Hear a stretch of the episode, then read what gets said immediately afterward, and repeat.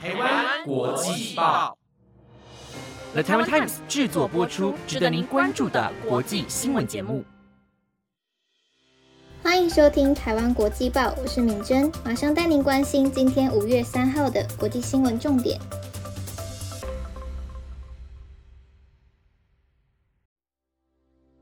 各位观众朋友们，晚安！节目开始前要跟大家介绍一个来自京都百年历史的伴手礼——京都的小豆娘。以京都五季为品牌灵魂人物，主打五颜六色的包装，呈现繁华的新京都景象。今年首次进驻台湾，绝对是不可错过的美食。和果子酥酥脆脆，很适合当下午茶或者是零食吃，好吃到让你一口接着一口停不下来。此款商品是无添加防腐剂，由日本天皇指定品牌，获奖无数。制作过程更展现了日本的职人精神。不仅如此，现在只要输入推荐码 T T T P。即可享受八五折优惠。提醒大家，此折扣码仅限京都的小豆娘商品使用，官网其他商品无法使用。立即到官网查看品尝这款很帅气的伴手礼美食吧。接下来带大家关心今天的新闻重点：苏丹内乱，逾四十三万人逃难，激战不停，恐导致灾难性人道危机。乌克兰坦克部队表示，已准备好发动春季攻势。泰国泼水节假期结束，COVID-19 感染人数大增。韩美新设合资商小组，尹锡悦赞两国同盟升级。遭美列入宗教自由特别关注国，印度表示陈述事实。那如果你对今天的新闻有兴趣的话，就请你继续收听下去吧。首先带您关心的第一则新闻是：苏丹内乱，逾四十三万人逃难，激战不停，恐导致灾难性人道危机。联合国今天表示，苏丹内乱已导致逾三十三万人在境内流离失所，超过十万人逃到其他国家。由于敌对将领间仍不顾停火协议而持续激战。越来越多人警告，恐发生灾难性的人道危机。根据法新社报道，率领苏丹政府军的总司令博坎与准军事团体快速支援部队指挥官达加洛，四月十五日爆发了武装冲突，此后流血事件不断，空袭与炮火肆虐首都附近大卡土木地区大片土地，造成数百人死亡，数千人受伤。促使数以千计的苏丹人逃往邻近国家，但是更多人无力展开逃往边境的艰巨旅程，被迫藏身在这座人口五百万的城市。当地粮食补给、饮用水、电力持续减少。联合国机构国际移民组织今天表示。估计这场战斗已经造成三十三万四千人在国内流离失所。联合国难民事务高级专员公署发言人萨拉多则在瑞士日内瓦告诉记者，现已从苏丹逃到邻国的人员当中，估有逾十万难民。逃亡者包括苏丹难民、仓促返家的南苏丹人，以及本来就以难民身份待在苏丹的其他人。联合国难民事务高级专员公署估计，随着冲突持续，可能会有多达八十万人逃到邻国。联合国苏丹驻地协调员兼人道主义协议员迪恩在昨天的简报会中警告，局势正逐渐变成彻头彻尾的大灾难。肯亚总统鲁托也说，冲突已达到灾难性程度。交战将领拒绝听从政府间的发展组织、非洲联盟和国际社会间的停火呼吁。鲁托在与联合国高阶官员的线上会议中说：“不管有没有达成停火，找到办法提供人道救济是当务之急。”博汉与达加洛2021年发动军事政变，阻挠苏丹过渡为明显文人统治。两人反目之后，公然藐视多项的停火协议。最近一次协议为四月三十日晚间同意延长停火七十二小时。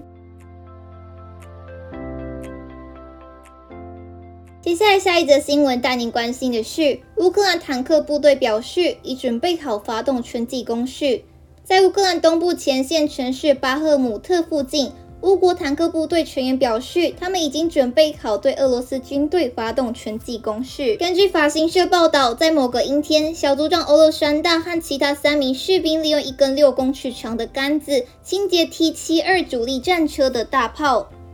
四十一岁的欧勒山大说：“虽然他们已经好几天没有开过，但他们仍会定期的维护装甲车，以确保这些车辆随时准备就绪。”乌克兰当局表示，他们数月来一直在准备反攻，以将俄军赶出乌国东部和南部领土。欧勒山大清理完波兰捐赠的一辆坦克车后，气喘吁吁地说：“我们必须继续前进，因为这是我们尽快回家的唯一机会。”他表示。只有透过胜利才能够回家，所以我们正在等待机会。远方传来隆隆炮击与爆炸声。巴赫姆特距离此处约有十五公里。自去年夏天以来，当地一直是两军交锋的核心地带。近几周来，俄国佣兵组织瓦格纳集团和俄军特种部队成员都已经进入巴赫姆特市中心。乌军目前仅控制巴赫姆特西部的一小部分地区。莫斯科当局者声称控制该市约百分之九十地区。该市在战前也有七万人口，但如今已经沦为废墟。接下来，带您关心的新闻是：泰国泼水节假期结束，COVID-19 感染人数大增。俗称泰国泼水节的新年送干节连假结束后，泰国的 COVID-19 感染人数直线上升。泰国公共卫生部启动免费施打疫苗加强针的计划。总理也呼吁高危险族群尽快接种疫苗。泰国今年的送干节连假落于四月十三到十七日，许多泰国人返乡过节或出游。今年更是 COVID-19 疫情后首度开放大型庆祝和泼水活动。根据公共卫生部疾病管制厅的数据，送干节连假结束后，四月二十三到二十九日共有一千八百一十一起确诊案例。平均每天两百五十八例，死亡案例十例。与四月十六日到二十二日的一千零八十八例和死亡五例相比，确诊人数正在逐渐攀升。从今年一月一号到四月二十九日，泰国累计确诊案例为八千三百八十二起，死亡两百八十八人。总理府发言人阿努查今天表示，随着雨季来临，疾病管制厅预测 COVID-19 确诊人数将会持续增加。感染流感的人数也会上升。阿努查表示，总理帕拉育忧虑这样的状况。帕拉育呼吁高危险族群尽快去接种疫苗加强针。他也要求公卫部和其他相关单位加强教育民众接种疫苗的重要性。公共卫生部日前启动今年 COVID-19 疫苗加强针的计划，民众可以到公立医院或者是政府设置的疫苗中心免费接种加强针。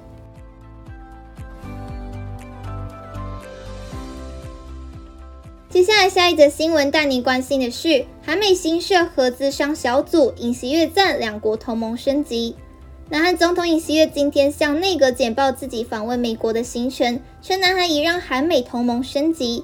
尹锡悦访美期间，美国承诺会让南韩更加了解。如果跟北韩发生战争时的核计划。根据路透社报道，尹锡悦上周赴华府与美国总统拜登召开峰会之际，南韩已日益担心北韩快速发展的核子和飞弹能力，也越来越怀疑美国是否会冒险驰援亚洲盟邦。南韩国内出现越来越多呼吁自行发展核武的声音，尹锡悦所属政党一些高层人士亦做出此想，但美国反对，并保证美国的核保护伞会保卫南韩。尹锡悦告。告诉内阁成员，韩美同盟以核子为基础有所升级，并扩大纳入供应链、产业、科学和技术联盟。尹锡悦与拜登在华盛顿宣言中同意新设核资商小组，好让南韩更加了解美方核组与回应区域内任何核事件的应变计划。并让南韩表达意见。两人也同意在供应链、科学技术层面建立新的伙伴关系，包括网络安全、电动车与电池、量子技术、外援和经济投资等方面。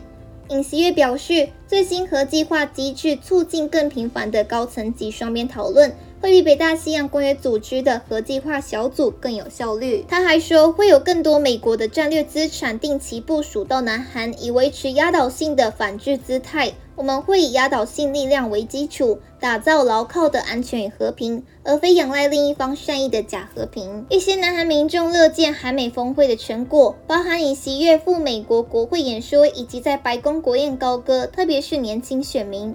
但在野的共同民主党批评峰会在美国补贴电动车的新规定这方面缺乏进展。南韩担心美国的补贴措施可能会有害南韩汽车制造商。南韩民调机构 Realmeter 昨天公布的调查显示，尹锡悦支持率微幅上升至百分之三十四点五，为四周以来首度回弹。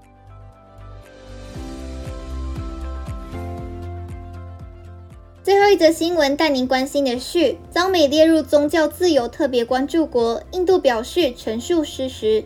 美国国际宗教自由委员会二零二三年度报告将印度列为等级最差的十七个特别关注国之一，并建议制裁。印度外交部二日斥责这份报告陈述失实，呼吁美国国际宗教自由委员会对印度宗教自由情况多做研究。报告说，印度二零二二年宗教自由状况持续恶化，中央地方政府采取诸多宗教歧视政策，包括限制改信他教、跨宗教关系、穿戴伊斯兰教女性头巾、屠牛等。对穆斯林、基督徒、锡克教徒带来负面冲击。对此，印度外交部发言人巴格奇今晚回应，斥责美国国际宗教自由委员会持续针对印度发表带偏见且带有动机的评论。巴格奇表示，新德里拒绝接受这份报告对印度所做的事实陈述。这样的事实陈述只会让美国国际宗教自由委员会本身失去信誉。他呼吁美国国际宗教自由委员会停止类似动作，并对印度的宗教多元性、民主特质以及宪法机制多做一些了解。美国国际宗教自由委员会在二零二三年度报告中说，早在二零二零年就已经建议把印度列为特别关注国，但美国国务院直到去年都没有采行。印度是美国在印太战略中的重要伙伴。报告建议美国政府制裁迫害宗教自由的印度政府机构以及官员，如冻结资产、禁止赴美等。也建议美国国会在双边交往过程以及听证会简报当中，对印度宗教自由议题提出关切。印度将于明年春季大选，宗教自由料将成为执政与在野阵营的主要交锋议题之一。那以上就是今天的台湾国际报新闻内容，由了台湾参与制作播出。如果有任何的想法，都欢迎在 Apple Podcast 或者是 IG 私讯我们哦。感谢大家的收听，我们下次见。